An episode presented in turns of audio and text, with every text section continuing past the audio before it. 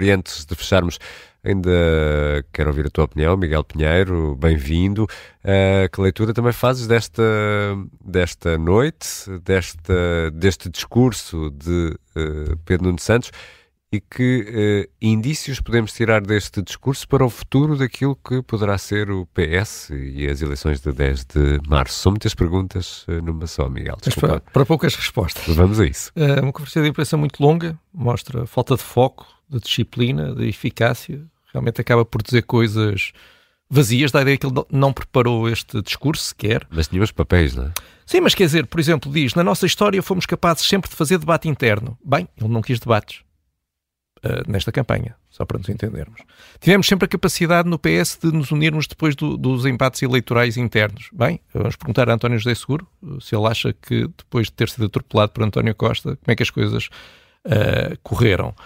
Depois diz que uh, mulheres temos que pagar mais e arranjar mais hipóteses de liderança às mulheres. Bom, se olharmos a função pública, em cada 10 trabalhadores do Estado, 6 são mulheres, em cada 10 cargos de chefia de topo, só quatro é que são mulheres. Portanto, se o PS não mudou isto até agora, não sei porque é que não, não mudou. Depois quer salvar o SNS. Quer salvar o SNS? Então, mas ao fim de anos e anos e anos de, do PS no governo, é preciso salvar o SNS? Então, afinal, quem é que está a destruir o SNS? Não, não nos explicou. Depois, contra Montenegro, diz nós não inventamos grupos de trabalho em cima de comissões, nós decidimos. Sim, de facto, Pedro Nuno Santos decidiu, sem sequer falar com o então uh, Primeiro-Ministro, uh, tomou a decisão sobre o novo aeroporto. Depois diz-nos que a geringonça foi sólida. Bem, foi sólida. O, o, segundo governo apoiado na geringonça caiu. E António Costa, uh, que pelos vistos é um grande líder, disse que jamais se voltaria a entender com os partidos da, da, da geringonça. E depois, para finalizar, para mim a melhor de todas, quando nos diz isto mostra porque é que os políticos não devem falar sem saberem, sem, sem controlarem o que estão a dizer.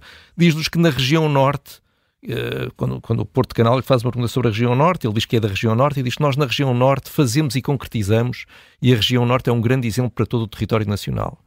Como assim? Nas outras regiões não se faz, nem se concretiza? É isso que ele quer dizer? Não, não é isso que ele quer dizer, mas Está ali a dizer umas banalidades.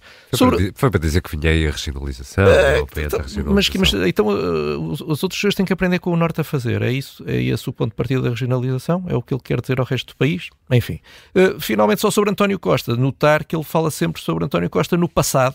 Sempre, sempre, sempre no passado. Agradece, ele disse um agradecimento ao nosso ainda Primeiro-Ministro, ainda, ainda, foi secretário-geral durante nove anos, portanto já passou. Temos um orgulho imenso no trabalho que ele realizou, realizou, está lá para trás. Uh, e, e, estou com ele até ao último dia da sua liderança. Portanto, o último dia. Depois, meu amigo, uh, vá lá uh, à, à, à, sua vida. Quando lhe perguntam se quer António Costa na campanha, ele diz que sim, queremos Costa na campanha, mas depois acelera logo e diz e José Luís Carneiro também. Portanto, António Costa, José Luís Carneiro são a mesma coisa, têm o mesmo valor para uma, para uma campanha. Acho que a, a, primeira grande missão que, que, que, Pedro Nuno Santos vai dar a si próprio é uh, uh, Mário Soares pôs o socialismo na gaveta e eu acho que Pedro Nuno Santos vai, vai pôr António Costa na gaveta.